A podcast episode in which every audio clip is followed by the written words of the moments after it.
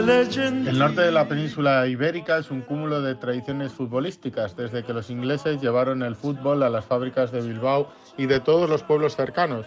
Entre esos eh, lugares marineros se encontraba Sestao, tierra de astilleros y de altos hornos que a principios del siglo XX vio nacer a su equipo verdinegro, el Sestao Sport, hoy nuevo equipo de primera ref.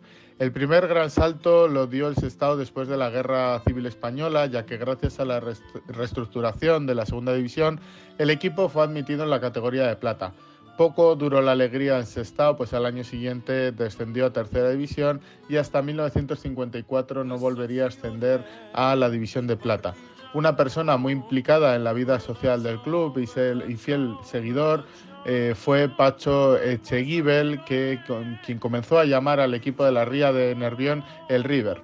Los ingleses llevaron el fútbol a Bilbao y los argentinos importaron el anglicismo de River al Sestao. Todo queda dentro de esa escuela británica del fútbol.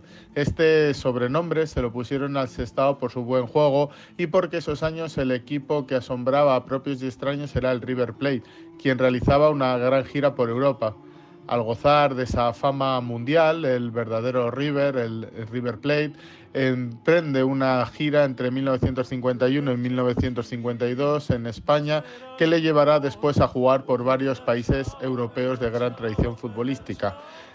Ya no es el River Plate de la máquina Muñoz, Moreno, Pedernera, La Bruna, el Stowe, vencedores de cuatro títulos nacionales entre 1941 y 1947, gracias a ese juego de toque que anticiparon a lo que posteriormente sería el fútbol total holandés. Se trata del River Plate, del portero Carrizo y de la maquinita que junto a los veteranos eh, La Bruna y los Stowe pues alineaba nombres como Bernaza, Prado o el uruguayo Walter Gómez.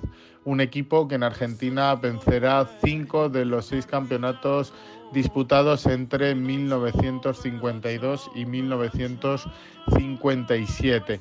Digamos que esta es la historia que se unió desde 1952 a River y al Sestao. Y tras esa gira el, River fraguó una digamos amistad con la sociedad vasca que pronto se extendería por todo el país incluso por Europa con el eh, Grande Torino. La historia conjunta del Sestao y del River continúa hasta 1996, cuando se disuelve el Sestao Sport y el fútbol asistió al nacimiento del actual nombre del equipo, el Sestao River, y la franja roja de la, del club bonaerense se convirtió en algunas, durante algunas temporadas en la segunda camiseta del Sestao y un nuevo River corrió por los campos de fútbol. El equipo verdinegro que tantas leyendas ha dado al fútbol como Lezama o Irureta sigue siendo algo más que el orgullo de un pueblo, el orgullo de una ría.